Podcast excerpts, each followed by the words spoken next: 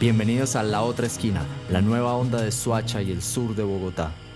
Todos los miércoles a las 4 pm por Radio Rumbo 107.4 FM.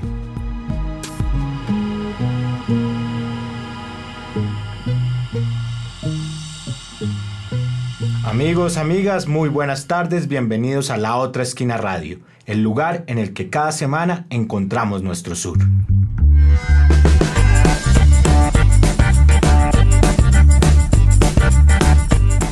Hoy es miércoles 12 de mayo de 2021 y nosotros seguimos charlando con ustedes desde acá, desde la 107.4 FM de Radio Rumbo, transmitiendo desde una esquina subterránea de Cazucá, descubriendo y conociendo Suacha y el sur de Bogotá a través de sus jóvenes, sus historias y sus proyectos. Vivimos tiempos difíciles, de incertidumbre, dolorosos, eh, pero yo creo que es clave recordar que no son tiempos actuales. Hace décadas nosotros estamos viviendo un momento muy difícil, pero yo personalmente me siento bien de ver un país que desde los pueblos más remotos hasta las grandes ciudades es creativo, es alegre, es danzante, es beligerante en el buen sentido de la palabra y que lucha no solo por sus derechos, sino también por los derechos de los demás. Cristian, Lorena, jóvenes de Suacha, colegas, qué bueno tenerlos por acá, qué bueno oír su voz, porque lamentablemente, y es algo que me ha impresionado y he estado muy atento a los medios tradicionales, no dan voz a los jóvenes del sur y de Bogotá. ¿Cómo van ustedes y cómo han vivido estos tiempos? Hola Andrés, hola Cris y un saludo muy especial a todos nuestros oyentes. Nada, marchando en las calles, esta situación es un poco difícil, pero he visto eh, estas marchas muy pacíficas, muy bonitas, muy, muy llenas de lucha, muy llenas de, de cosas muy enteras eh, para nuestro país. Vamos a hablar de los jóvenes y las jóvenes del municipio de Soacha a propósito del proyecto Armando el Parche que implementó la Fundación Tiempo de Juego en el marco del programa Jóvenes Resilientes que desarrolló Agdiboca y USAID en 32 municipios de Colombia. Este proyecto reunió a jóvenes de todos los barrios de Suacha, así como organizaciones juveniles, culturales y ambientales, instituciones del sector educativo, productivo y entidades gubernamentales para indagar y compartir experiencias a partir de las voces, intereses y acciones de los jóvenes suachunos.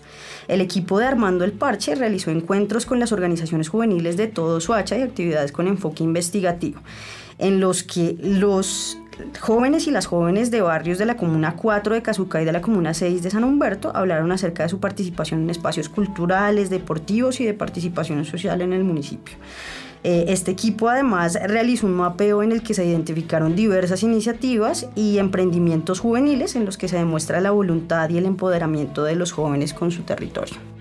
Es así como tendremos a dos grandes invitados que trabajan por los derechos de los jóvenes en Soacha y por permitirles ser una generación resiliente y activa políticamente. Será este un programa en el que traeremos también algunas dudas respecto al, al funcionamiento de estos procesos juveniles, pues en tiempos tan convulsos como estos sabemos que algunas personas y organizaciones aún no se conectan o entienden del todo este tipo de movimientos populares que llevan al menos 20 años en el municipio abanderando la participación política juvenil.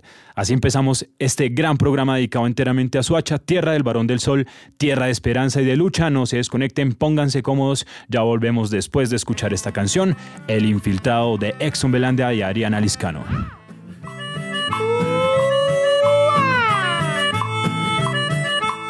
Había una vez un infiltrado que lo tenían identificado todo el mundo lo conocía, le decían el infiltrado. Lo conocían los Misak, lo conocían los Guayú, lo conocía todo el parche LGBTIQ.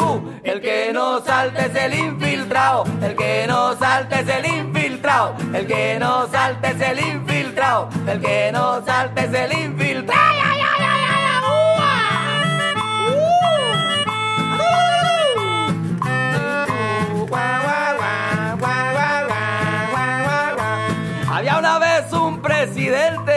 Que era un escándalo, que era un escándalo. Mataba niños inocentes, gobierno vándalo, gobierno vándalo. Lo decían los estudiantes, lo decían los camioneros. lo decían las caleñas, lo decían los comuneros. El que no salte es el infiltrado, el que no salte es el infiltrado, el que no salte es el infiltrado, el que no salte es el infiltrado. ¡Eh! Ya se cayó el monumento, ya se cayó. El monumento, ya se cayó. El monumento ya se cayó, el monumento y el que no salte es el infiltrado, y el que no salte es el infiltrado, y el que no salte es el infiltrado, el que no salte es el infiltrado, el que no salte es el infiltrado, el que no salte es el infiltrado, el que no salte es el infiltrado, me gusta mucho cómo los artistas que traemos a la otra esquina radio se han visto activos en el paro. Ese es el caso, por ejemplo, de Edson Belandia, músico santanderiano que entre la melódica y la guacharaca entona esta canción, no sin antes proclamar una arenga en el coro, el que no salte es el infiltrado. Y con Edson y su canción nos vamos en este tren que nos lleva al sur. Tren al sur.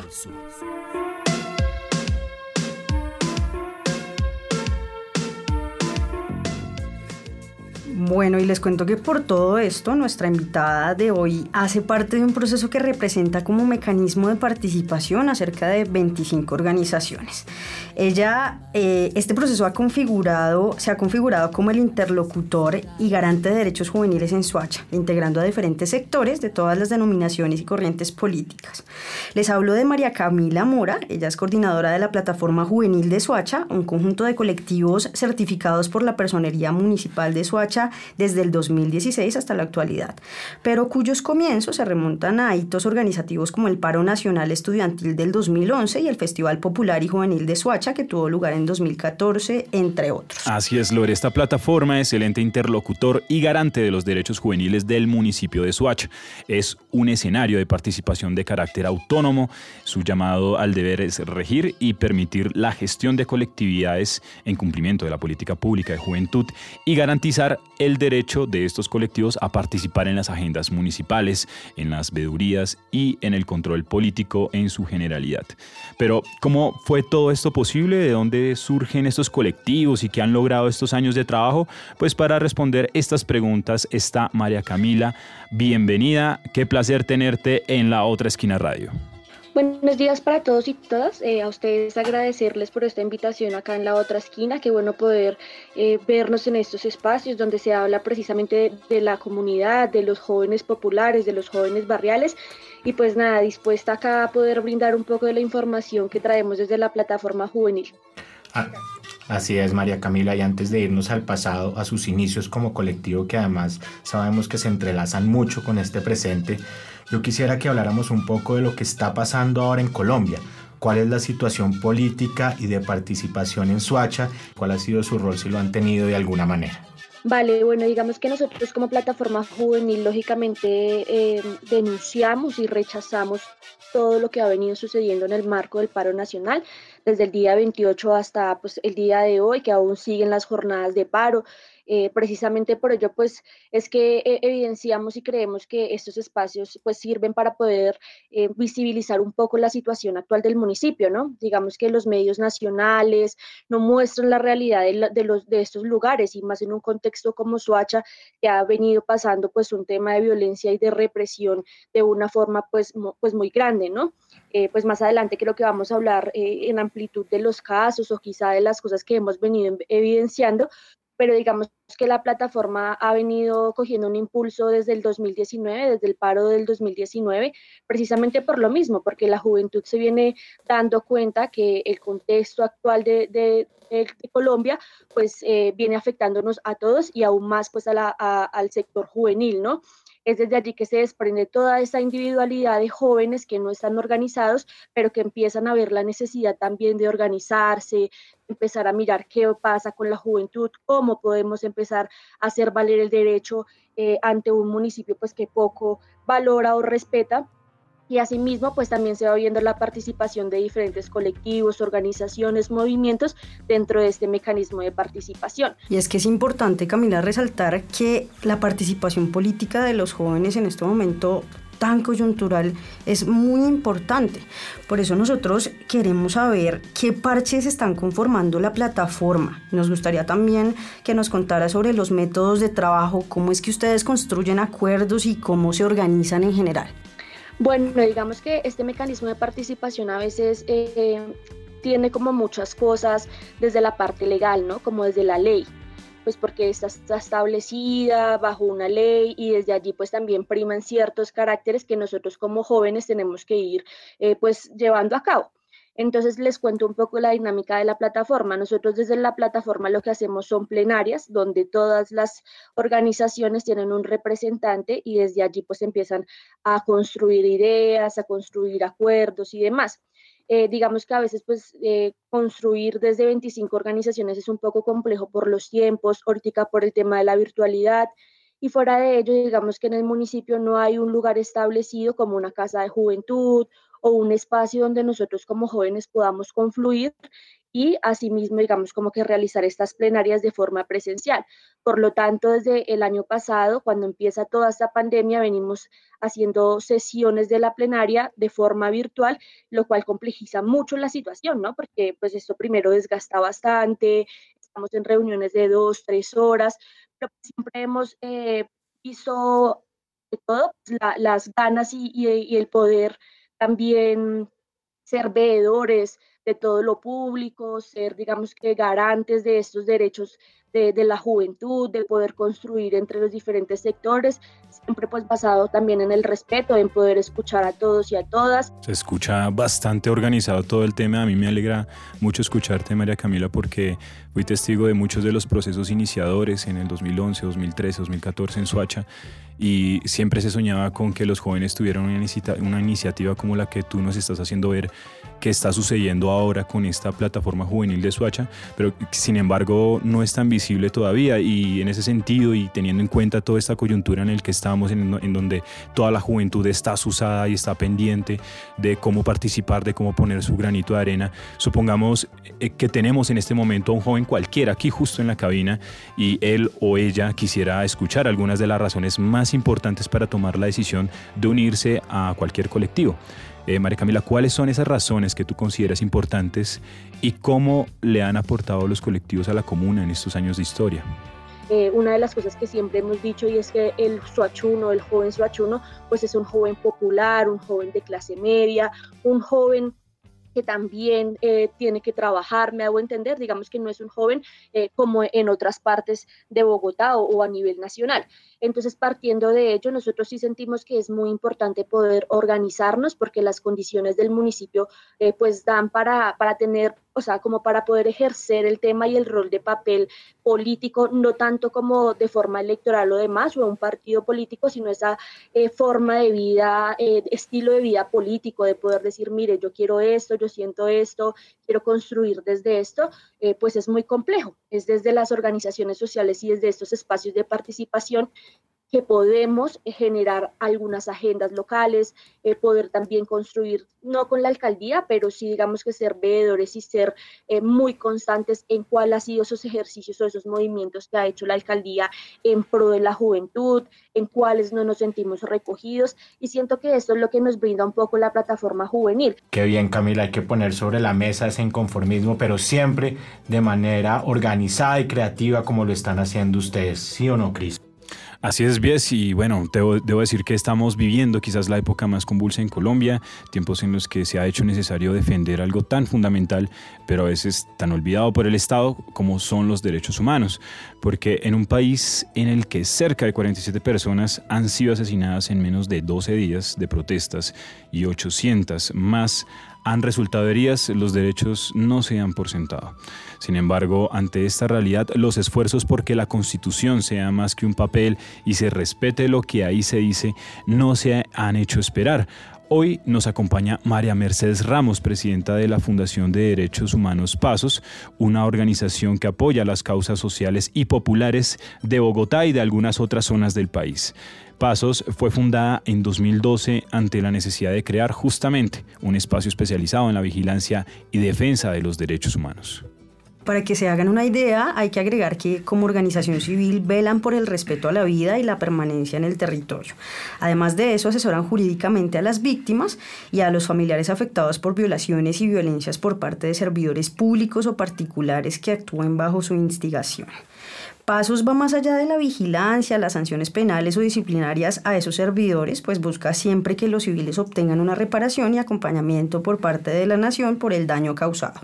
Pero de todo lo que hace esta organización pondremos el foco sobre nuestro tema de hoy que son las juventudes organizadas y resilientes, ya que la Fundación Pasos acompaña a los jóvenes en el ejercicio de sus derechos, a la organización y a la movilización.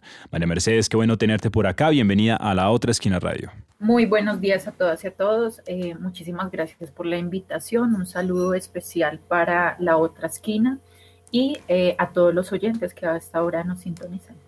Muchas gracias a ti, María Mercedes, tenerte acá como presidenta de una organización defensora de los derechos humanos y hablar de los hechos que hemos vivido en Colombia, creo que sería un buen inicio para esta conversación contigo. Así que queríamos preguntarte qué lectura hace la Fundación Pasos frente a la violación de derechos que se han evidenciado en estas semanas por parte del Estado a la población civil.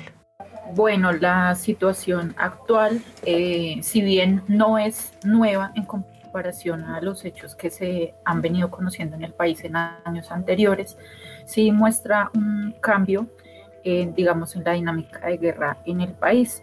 Eh, digamos que luego de los acuerdos de, La Habana, eh, nos damos cuenta que los conflictos se agudizan muchísimo más en las ciudades. No quiere decir que antes no los tuviéramos, se agudizan muchísimo más. Creo que todo lo que el país ha vivido durante las últimas semanas es reflejo eh, no de una política nueva del gobierno, del Estado, sino eh, de la forma como actuaban y operaban normalmente en el campo. Lo que pasa es que en las ciudades estamos eh, dándonos cuenta de los niveles de represión de los que es capaz el Estado y que muchas veces las ciudades eran imperceptibles a estas situaciones. Es muy desafortunado y lamentable que hoy eh, en estos momentos ninguna organización eh, es escuchada por parte de ninguna entidad de gobierno, ¿sí? Eh, a pesar de que exista muy buena disposición de algunos funcionarios, esto no es suficiente porque los compromisos son de Estado y de gobierno. Entonces, eh, esta situación lamentablemente no creemos que cese. No, no me refiero únicamente al tema de movilizaciones, sino al tema de eh, la desmejora en las condiciones de vida eh, en el país va a ser la situación permanente en los próximos años y por tanto la vulneración a los derechos humanos. Y es que en estos procesos que ha vivido el país, eh, hay mucho dolor y hay mucha, hay mucha angustia por lo que pueda suceder en adelante.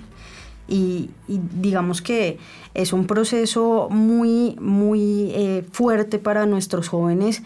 Sin embargo, se están haciendo los esfuerzos para poder participar, para poder llegar a las calles, para poder alzar la voz frente a muchas, muchas situaciones que están sucediendo en este momento. María Mercedes, eh, cientos de jóvenes nos están escuchando en este momento y por eso quiero aprovechar para hacer un poquito de pedagogía.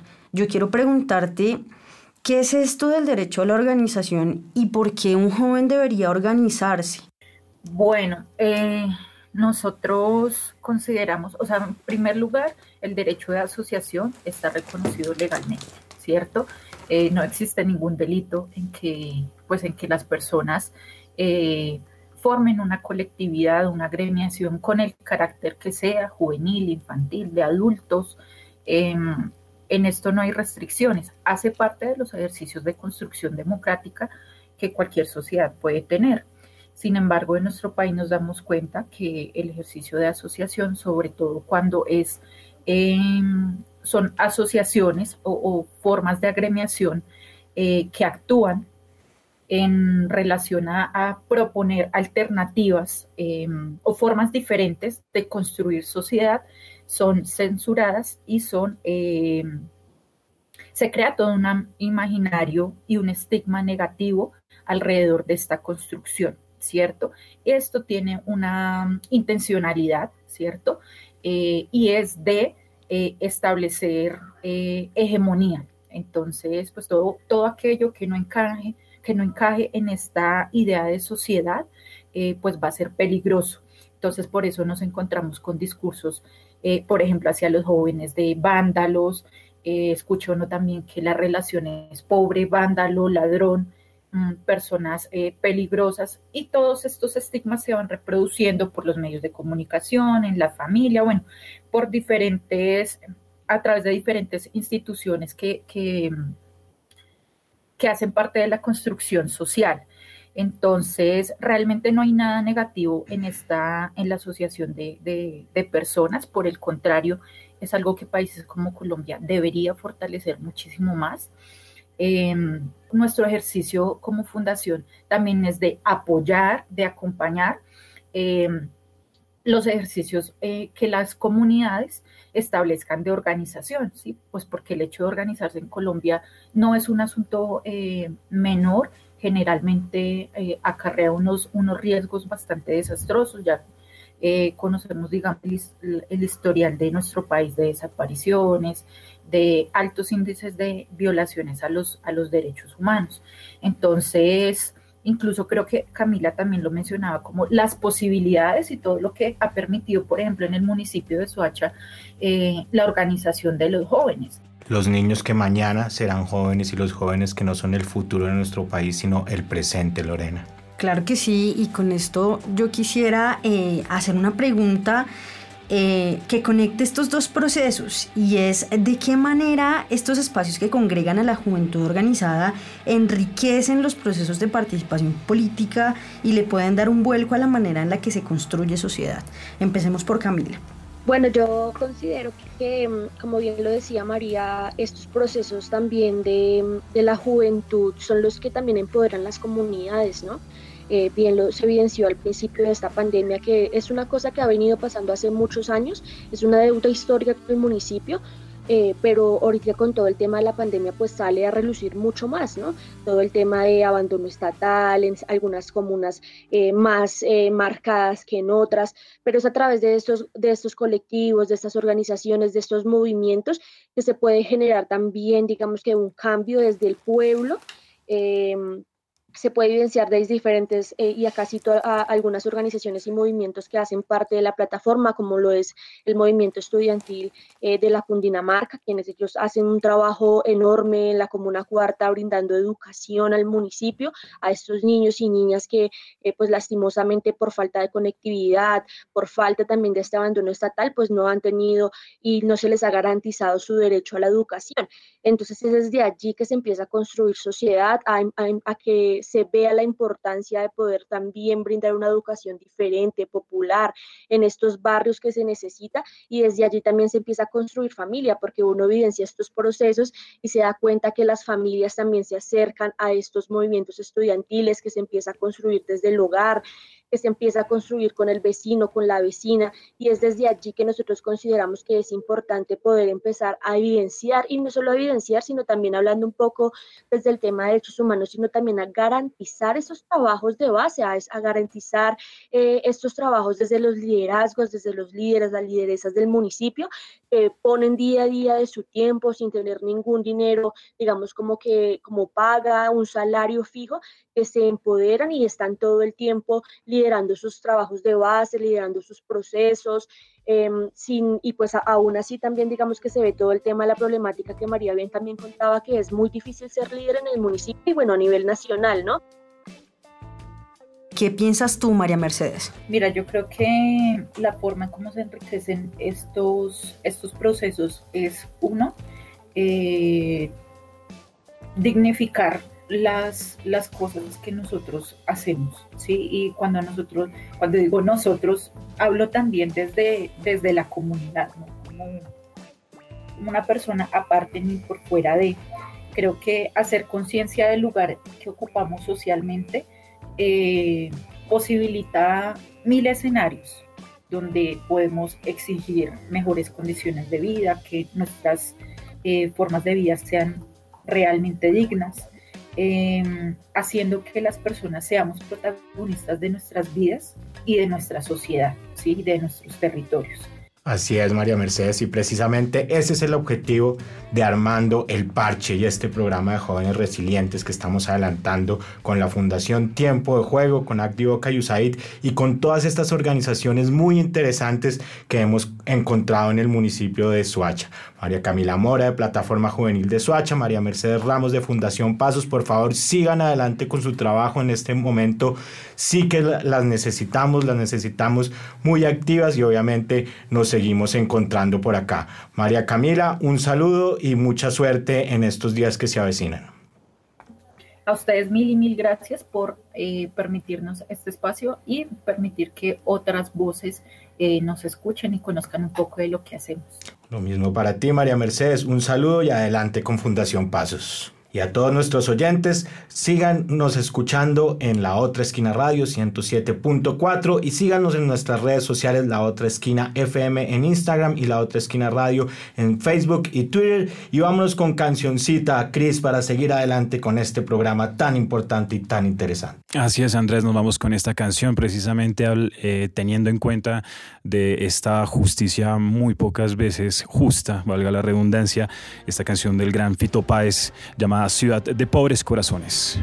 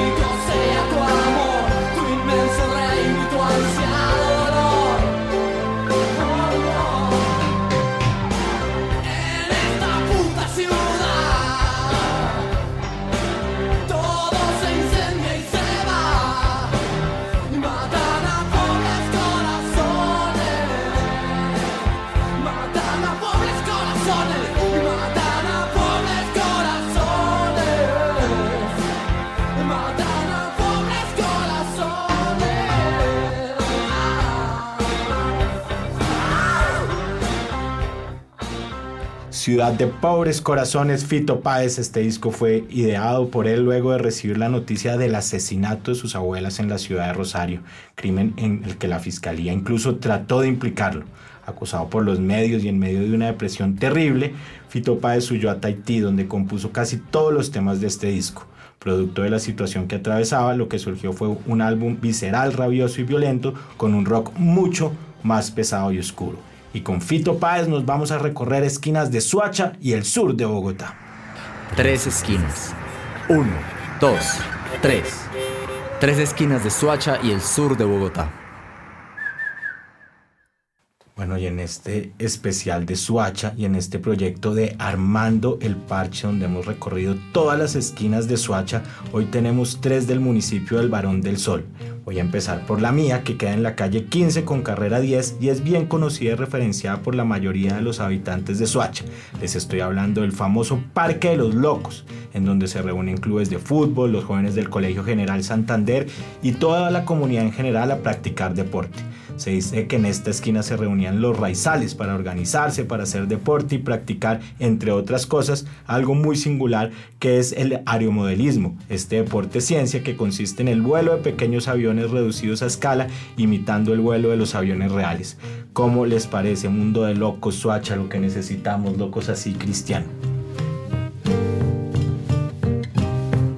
Así es, Andrés, y esta esquina de Suacha que les voy a comentar hoy tiene un gran valor histórico para los suachunos que llegaron a parchar en ella en su momento, ya que era este el único punto donde se hacía teatro y se podía ver cine en todo el municipio. Estamos hablando de la esquina de Elizalba, en la carrera sexta con calle 12, aledaña al Colegio Bolívar en la Comuna 2 aunque hoy en día ya no existe, quienes la recuerdan dicen que fue uno de los principales centros culturales del municipio en su época. Bueno, y hoy en este recorrido les cuento que Suacha ha sido reconocida por muchas cosas, entre ellas por su gran afinidad al rock y por historias mitológicas. Esta esquina de hoy reúne un poco de ambas, pues se trata de un mito urbano que cobró vida a principios de este nuevo siglo. En la esquina de la carrera novena con calle 12 hay una casa abandonada que fue en su momento el bar de rock del municipio. Se dice que ahí una noche apareció un joven muy hermoso que luego, ante la presencia de una chica y de muchos testigos, reveló su verdadera identidad a través de su sombra que se proyectaba en la pared. Era el mismísimo diablo. Ay, chica. Y como se imaginarán, después de eso el bar tuvo que cerrar y hoy por hoy es de esas esquinas que causan escalofríos al transitar frente a ella. Muy bien, y esas son las esquinas de Swatch en este especial de jóvenes resilientes del municipio. Lo vamos con una nueva canción. Vamos para arriba, 25N. No estamos solas, no estamos solas. Santiago Nava y la muchacha en la consola. Ah, No, no, me toques mal. No, no, no me toques, no me toques mal. No, no, no me toques mal. No, no, no me toques, no me toques mal.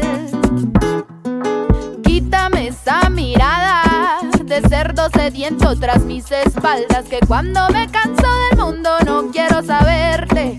Queriéndome comer, queriéndome comer, queriéndome comer, queriendo y no, no, no me toques mal.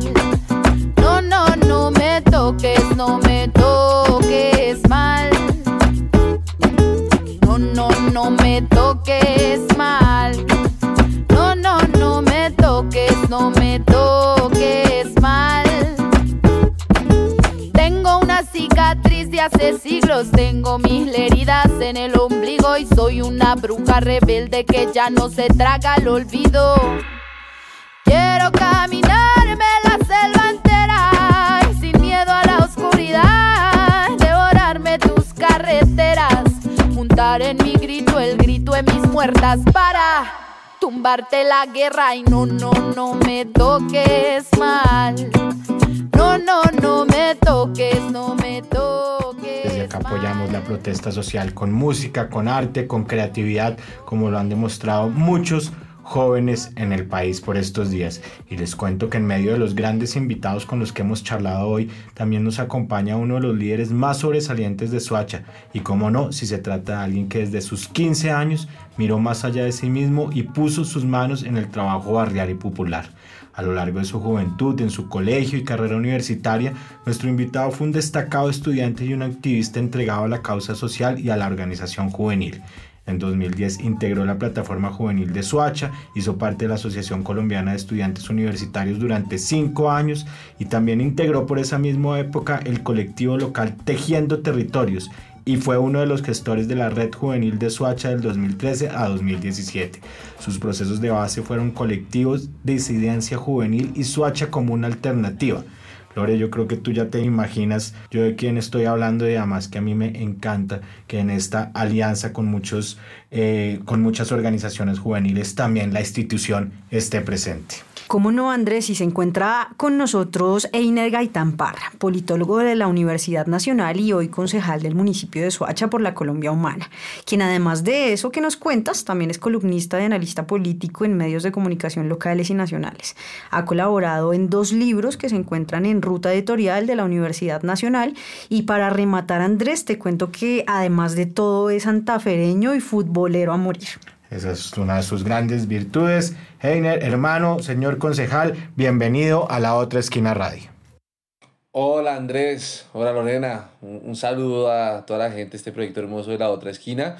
Les agradezco esa presentación tan, tan detallada, pero bueno, aclarar y decir que eh, esto ha sido procesos colectivos a lo largo de, de estos años, eh, eh, la oportunidad también de entender a través del trabajo comunitario eh, pues qué es lo que sucede en nuestro país y la posibilidad también de transformarlo para un mejor futuro. Y ahí venimos y ahí nos debemos. El placer es nuestro, Einer. Te tuvimos frenteando el municipio desde las organizaciones juveniles y estudiantiles durante una década, así que hoy queremos que nos cuentes a nosotros y a todos los oyentes qué concluiste en esos años de lucha pacífica por, por, por Cazucá, por Soacha y qué ha ganado el municipio y sus jóvenes después de tanto tiempo de trabajo en el territorio. Bueno, Andrés, eh, pues en estos años... Eh, pues, bueno, fuimos una generación eh, bueno, que, hoy, que hoy está dando mucho que hablar en, en, en, esa coyuntura del paro nacional y demás, pero que desde un primer momento eh, se levantó organizadamente a decir que había que tomarse el barrio, había que tomarse las juntas de acción comunal, había que incluir el sujeto joven en las reivindicaciones muy del barrio, muy de la comunidad. Eh, y ante todo pues llamar la atención de eh, los entes gubernamentales, no entendiendo al joven como eh, un objeto de política pública, sino como un sujeto con potencial transformador. Entonces pues digamos que en esa época éramos muy pocos, no era muy popular pues que, que, que los jóvenes se metieran en el trabajo comunitario pues por los riesgos que esto contraía, pero bueno, afortunadamente eh, hoy, tantos años después, pues ver que la juventud sale a las calles, protesta pacíficamente, pues nos va indicando que todos estos años no fueron en vano, que el trabajo comunitario que han desarrollado cientos de colectivos a lo largo y ancho del país, en Suacha, en las zonas más vulneradas, pues ha valido la pena, ¿no? Porque la finalidad última del trabajo comunitario al que le hemos apostado siempre es, ante todo, abrir los ojos, a insistir en que la gente tiene derechos, de que la gente, eh, independiente de su posición social, independiente de su nivel educativo, pues también tiene sueños, también quiere un mejor futuro y que, bueno, pues el trabajo comunitario nos permitió también eh, articular esas expectativas con pues, una generación en la que pertenezco que eh, siempre se, se, se, caracterizó por, por, por, estar con, la gente y, y, y, trabajar pues duro pues desde la base por pues por lograr cosas importantes. en todo este tiempo pues logramos publicar eh, libros, sacamos, eh, bueno, publicamos cuatro libros, eh, no, no, no, no, a título personal, sino de los procesos en los que estuvimos. se realizaron por lo menos unos tres documentales. Yo creo que yo destaco Subalternos como una, una referencia donde se encuentra pues todo lo que pensábamos en esa época eh, de la lucha juvenil. Ahí hago la cuña subalterno de, de nuestro querido amigo en común Cristian Cuellar, eh, logramos eh, aportar a la construcción de la política pública de juventud. Y, fíjate que muchos de los que estamos eh, en, pues, hoy de esta generación, en mi caso como concejal, otros en ediles, otros veedores ciudadanos, líderes comunales, liderando ONGs, venimos de esa generación, ¿sí? reclamamos en un principio el derecho a participar y hoy hay unos espacios ganados gracias al trabajo juvenil y sobre todo pues eh, ponerlo al servicio de la gente y afortunadamente en eso está pues toda la gente de la generación que, que, que, decidió desde un principio luchar por la memoria, la paz, eh, trabajar por el territorio ante todo. No, estoy de acuerdo, Einer. Y bueno, yo debo mencionar que fui testigo de uno de los grandes logros que ha tenido la juventud en Suacha, la política pública de juventud, la primera que ha tenido en toda su historia el municipio y proyecto que fue precisamente coordinada por Einer desde el grupo de investigación Presidencialismo y Participación. Y yo quería aprovechar para invitar a Einer a que nos cuente a todos los oyentes, muchos de ellos y ellas jóvenes suachunas, ¿Qué persigue esta política pública y por qué deberían interesarse los jóvenes en conocerla y por qué no? Si todavía hay falencias, cosas por trabajarles, ¿cuáles serían? Bueno, no, Cristian, eh, ante todo, eh, que, en ese proceso pues hicimos parte muchos y muchas. Esa política pública duró casi 20 años discutiéndose. Eh, y bueno, pasó por la prueba, ensayo, error, eh, las administraciones no cumplían, las organizaciones juveniles eh, se dispersaban, eh, nunca hubo un clima político que permitiera que la política pública pasara de una simple idea, una elaboración académica o un trabajo con comunidad a un documento público, ¿sí?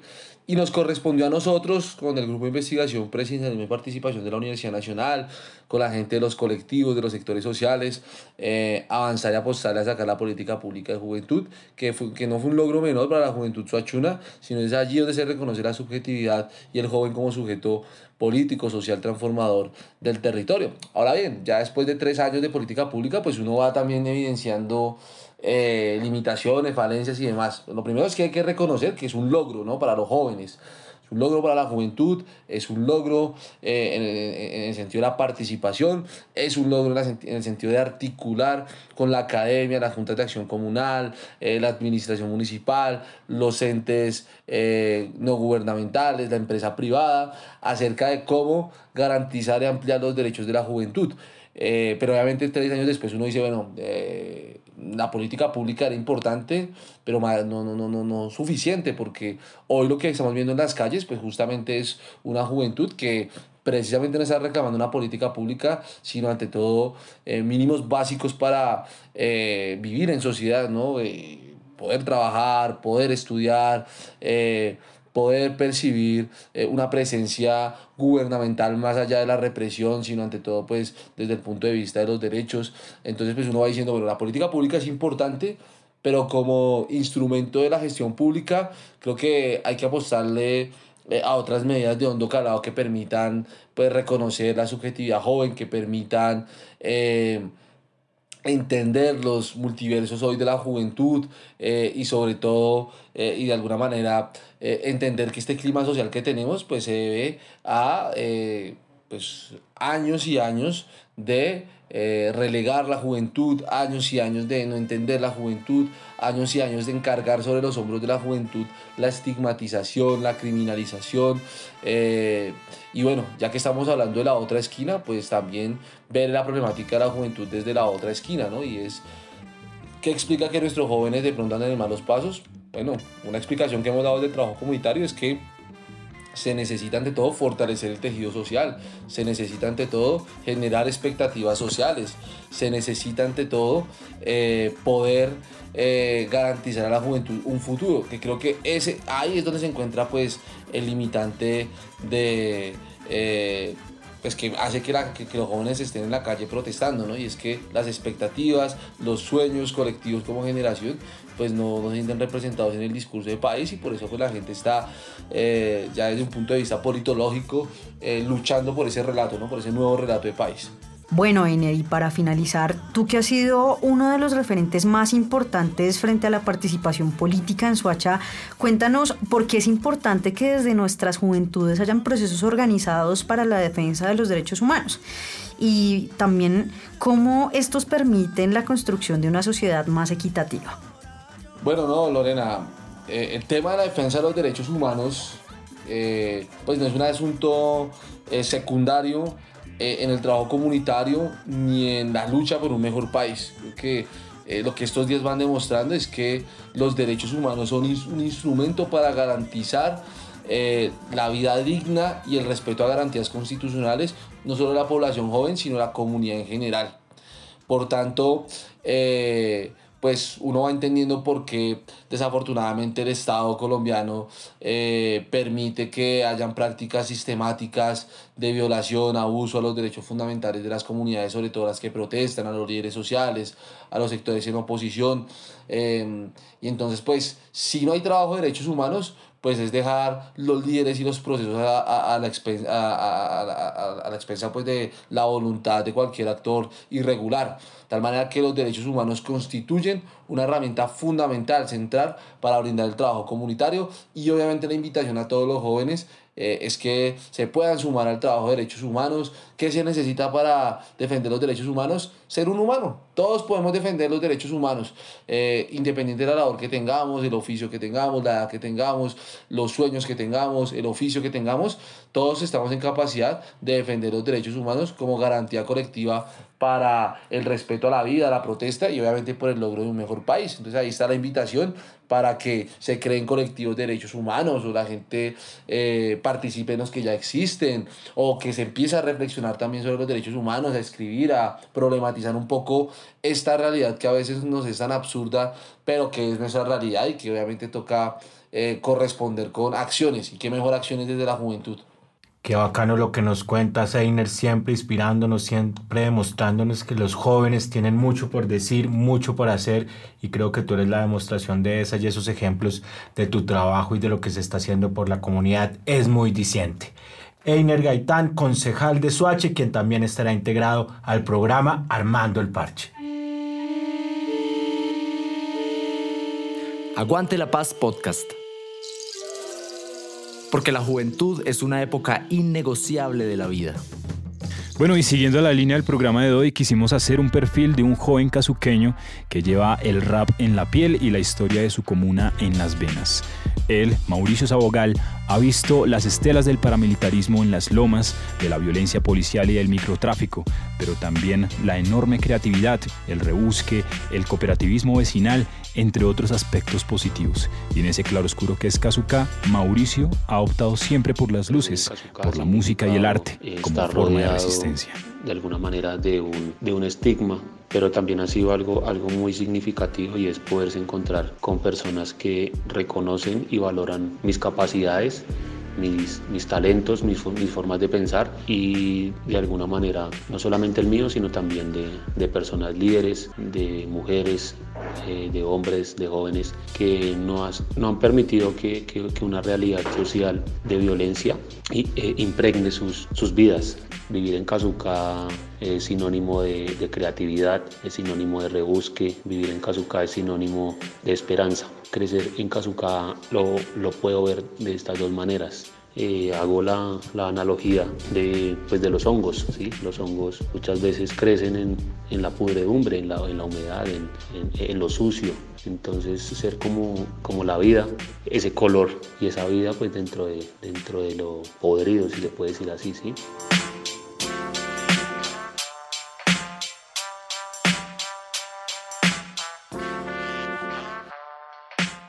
Mauricio Sabogal nació en Cazucá, una loma de 50 y muchos años en los linderos de Bogotá con Suacha, formada por líderes de grupos de izquierda que alegaban su derecho a la vivienda.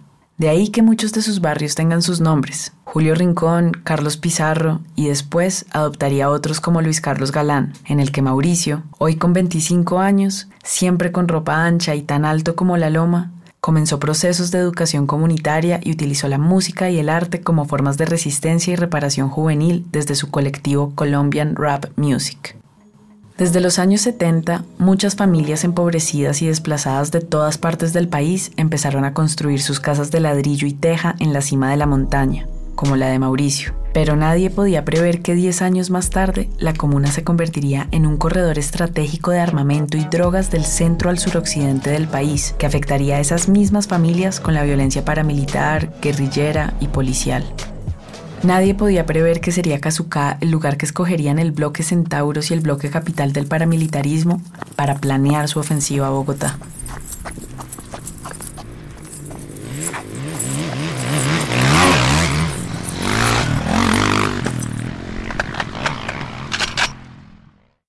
Sin embargo, en ese juego de claros y de oscuros del que habla Mauricio, él sabe cuál escoger para que otros jóvenes se animen a trabajar por el barrio, por la loma, en darle la vuelta a la violencia con el arte y en que esa juntanza comunitaria que los años de indiferencia estatal han causado sea la que resalte en los titulares de prensa. Yo empecé a participar de actividades de trabajo comunitario desde que tengo 17 años, en el año 2012 con la organización Techo Colombia, antes llamado Techo para mi País, donde desde mi, mi amor por el dibujo y la pintura empecé a desarrollar talleres para niños y niñas, desde el coloreo y pues el pintar murales.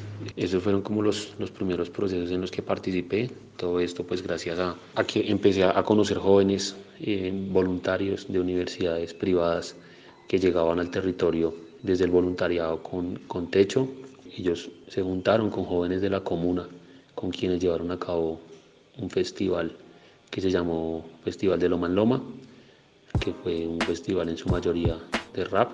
Entonces este evento a mí me, me llevó a acercarme un poco a ellos, también a, pensarme cómo yo desde mi, desde mi gestión y desde lo que a mí me gustaba podía aportarle al territorio. Entonces esto me ha llevado también a desarrollar diferentes espacios culturales, como lo ha sido el evento en honor a la paz y la memoria de los caídos en el año 2013, la campaña de recaudo de útiles escolares Un himno por la educación, que este año logramos celebrar la segunda versión, el evento Un regalo por la esperanza, que se llevó a cabo en diferentes localidades de Bogotá y, y del departamento.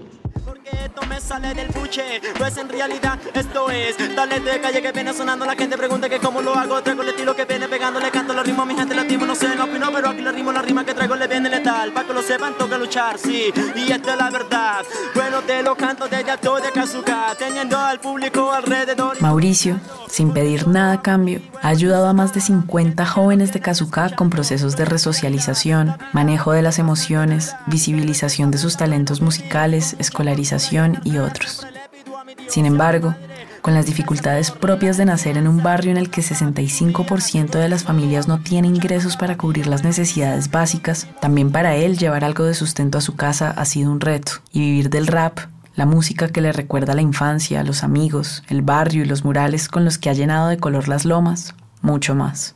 Para Mauricio, esta es una de las razones por las que ganarle el pulso a la guerra de las ciudades es tan complicado. Si los jóvenes no encuentran oportunidades laborales, dice él, terminarán reclutados por las pandillas o asesinados, como ha pasado históricamente en este país y sin ir muy lejos, como pasa a diario en Kazuka. Incluso recuerda cómo a su hermano casi lo mata un policía en un CAI con un arma blanca durante una requisa por microtráfico.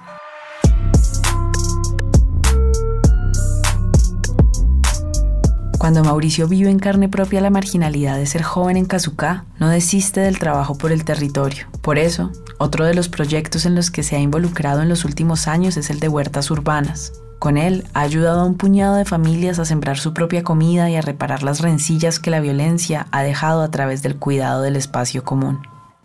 Ángela Virgüez fue una de las primeras participantes de este trabajo de huertas y hoy le agradece a Mauricio ver que esto iba mucho más allá del cultivo, pues sabe que en el fondo la siembra urbana se trata sobre todo de cultivar los afectos, los lazos familiares y vecinales, de repararse todos los días. Como madre cabeza de hogar de tres adolescentes, se encontró en las huertas con otras mujeres que como ella y como cerca del 40% de mujeres más en Colombia según el DANE, son el único sustento de sus familias. Con las huertas, en la analogía del riego y del crecimiento, supo que ella era proveedora de cuidado, pero también merecedora de él. Gracias a Dios, pues yo ya llevo un rato con, con lo de las plantas, le doy gracias a Mauricio, también porque pues él nos ha enseñado mucho que, que las plantas nos ha servido para unirnos como familias, como mujeres, como jóvenes, eh, nos ha servido a nosotras pues como mujeres porque hemos aprendido que no solamente podemos botar nuestras, nuestras semillas que, que sacamos en la casa, porque las podemos también utilizar para sembrarlas. Los jóvenes también han aprendido de que de que no es solamente ver una planta y ya, hemos aprendido, ellos también han aprendido con nosotras que las plantas hay que cuidarlas, hay que quererlas, hay que regarlas, para que ellas pues de aquí a mañana nos den un fruto que nos va a servir muchísimo.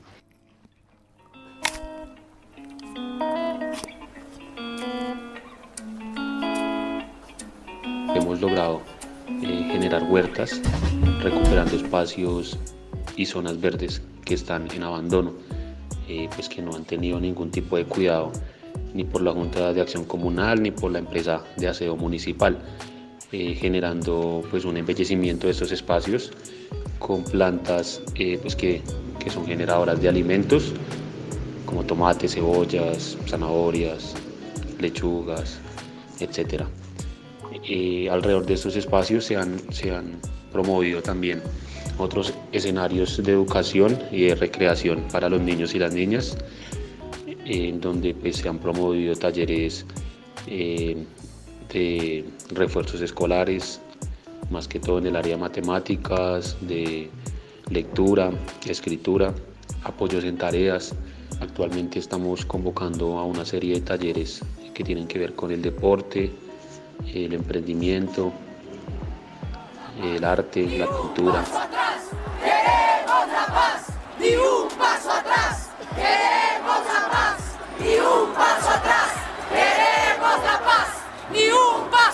Desde todas esas orillas, como quien intenta rearmar una colcha a pedazos y arreglar cada hueco que el Estado y los grupos armados han dejado en Cazucá, Mauricio seguirá llevando la música, el arte y la sostenibilidad alimentaria a cada niño, joven, mujer y vecino que pueda. Mientras algunos utilizan la violencia para reclamar lo que merecen, sus rimas son mensajes de paz que ahora resuenan en las marchas en las que ha estado presente y se convierten en un grito ante la indiferencia. Él, como nadie, sabe que crecer en Kazuka es cuestión de claroscuros. Por eso, por cada joven que todavía no ve la luz, seguirá rapeando, pintando y sembrando semillas.